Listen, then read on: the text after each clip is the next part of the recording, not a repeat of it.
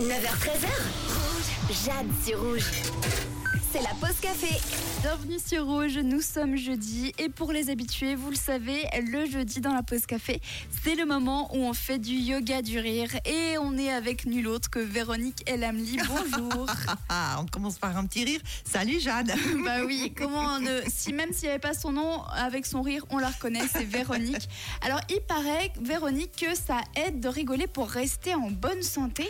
Exactement, parce que le rire, en fait, agit sur notre système immunitaire, il renforce notre système immunitaire par deux voies. La première, c'est que quand on rit un certain temps, il faut quand même un certain nombre de minutes, on met en production une hormone qui s'appelle l'endorphine, et cette endorphine abaisse notre niveau de stress, et quand on est moins stressé, eh bien, notre système immunitaire peut mieux faire son travail. Ça, c'est la première voie. Donc ça veut dire que pour euh, se prévenir des maladies en hiver, on peut prendre des vitamines, mais aussi faire du yoga. Mais du on rire. peut surtout faire du rire parce que justement la deuxième voie, c'est la mise en production d'une petite protéine qui s'appelle une immunoglobuline.